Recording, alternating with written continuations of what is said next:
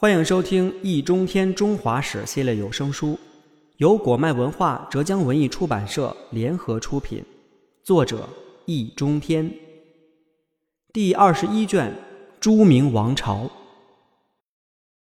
第十三集：东厂与西厂。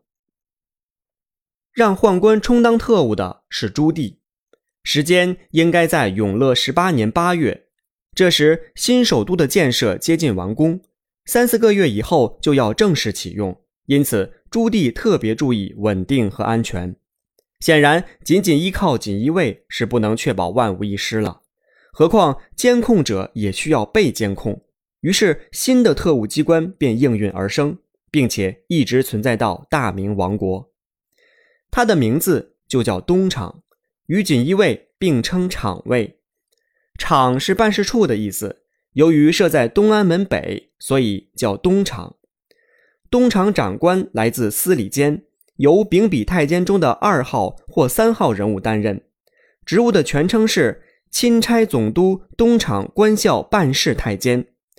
如果简称，就叫提督东厂，内部则称为厂公或者督主。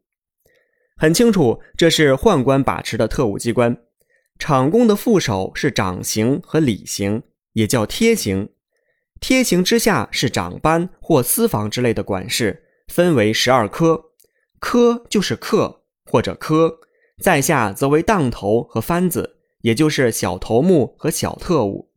但无论大小特务，都衣着华丽，威风凛凛。有诗为证：“宣武门边陈默默，绣骨雕鞍日相锁。”谁和校尉走复来？脚如鸡姑凌风坐。虎毛盘象豪朱靴，自言曾入金吾目。逢人不肯道名姓，骗纸探来能作赋。确实有点像二战时期臭名昭著的日本特高课。逢人不肯道姓名也不奇怪，秘密工作嘛。然而那种小人得志的嘴脸却跃然纸上。不要问我姓甚名谁，只要想抓你，随时都能抓，而且不需要任何法律手续和程序。更让天下臣民感到恐怖的是，从王公大臣到贩夫走卒，都在东厂的监控之下，而且东厂收集的情报，哪怕三更半夜也能送进宫里，甚至送达御前。有政治问题的会被锦衣卫火速抓捕。夫妻间的私房话则成为宫中茶余饭后的谈资。藏在深宫的大蜘蛛，既有正餐，也有甜点。臣民们活得小心翼翼，则恰恰是预期效果。实际上，有厂有卫，监控系统已堪称完备。因为厂和卫都直属皇帝，又相互联网，最高统治者却犹嫌不足。在宪宗朱见深和武宗朱厚照的时期，又增设了西厂和内刑场，与东厂合称三厂，也都由宦官充当特务头子。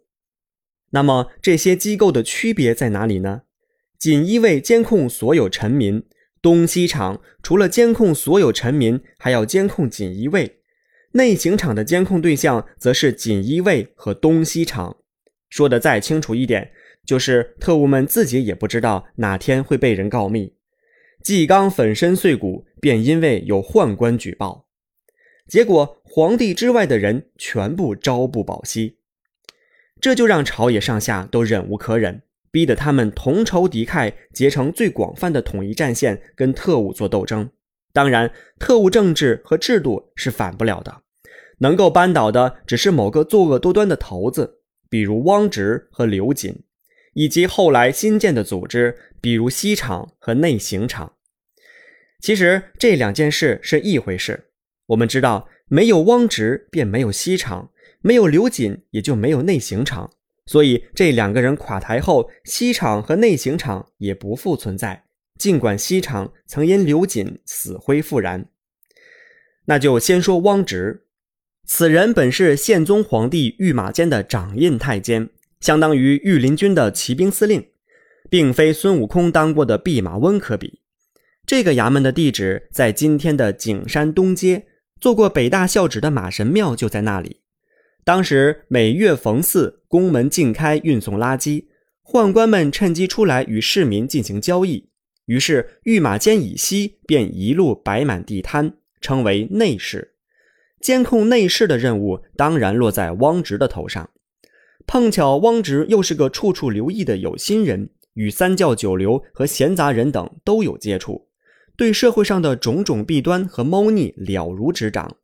大约同时也发展了一些线人，因此当宫中发生一起妖道与宦官勾结、擅入大内的奇案时，汪直的机会就来了，他乔装打扮成平民到宫外明察暗访，居然所获甚多，而且无人察觉。陛下大为满意。我们知道宪宗是个心理扭曲的皇帝，他的父亲朱祁镇受宦官王振怂恿，御驾亲征蒙古部落，做了俘虏。只有两岁的他便由保姆万氏抚养成人。后来朱祁镇被放回，这孩子之后也做了皇帝。年号成化，比他大十七岁的保姆则被封为贵妃。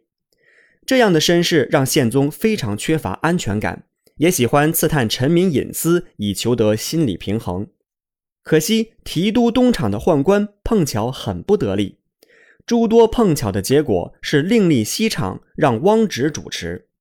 汪直有了这样一个机会，便把他的特务天分发挥到淋漓尽致。再加上办案人员又从锦衣卫特别调拨，个个经验丰富，手段毒辣，仅仅五个月就让京城鸡犬不宁。正派的士大夫无不义愤填膺。某天晚上，汪直手下闯入正五品的兵部郎中杨世伟家里动手抓人，还肆无忌惮地拷打审问他的老婆孩子。住在隔壁的一位官员实在看不下去，便站在墙头厉声喝道。你们夜入民宅，动用私刑侮辱朝廷大臣，难道就不怕国法吗？特务反问：“你是什么人？不怕西厂？”那官员凛然答道：“翰林院陈因。”此事没有下文，火药桶却迅速被点燃，反对西厂的声浪此起彼伏。内阁大学士商禄上书皇帝，力陈重用汪直和西厂，必将弄得人心惶惶。江山社稷恐怕不保，宪宗勃然大怒，一个肢体不全的也会危及天下。于是下令太监怀恩到内阁质问。商禄正色回答：朝廷大臣、边关镇将和南京留守，不经奏请就任意抓捕；陛下身边的进士和守卫，没有旨意也随意更换。这样一个汪直，如不罢免，国家哪有安全？怀恩动容，回去以后如实汇报。宪宗无奈，只好撤销西厂。汪直却安然无恙，斗争也还得继续。此后的故事复杂曲折，就连某些宦官也加入到反对派的行列。其中最具有戏剧性的是一次类似于二人转或者对口相声的宫廷演出，主角是个善于搞笑的宦官，扮演酩酊大醉的酒鬼。他的搭档则在旁边插科打诨。搭档说：“快起来，快起来，朝中大臣来了。”酒鬼躺在地上不予理睬，继续发酒疯。搭档又说：“皇上驾到。”酒鬼仍然发酒疯如故。搭档再说：“来的是汪太监。”酒鬼一咕噜就爬了起来。搭档问：“你这家伙怎么回事？”酒鬼说：“我不知道皇上。”只知道汪太监。毫无疑问，这不会是汪直垮台的真实原因。此人最后也只是失去权势，却活到了寿终正寝。何况西厂撤销了，东厂便渔翁得利，原本窝囊的提督竟变得嚣张至极。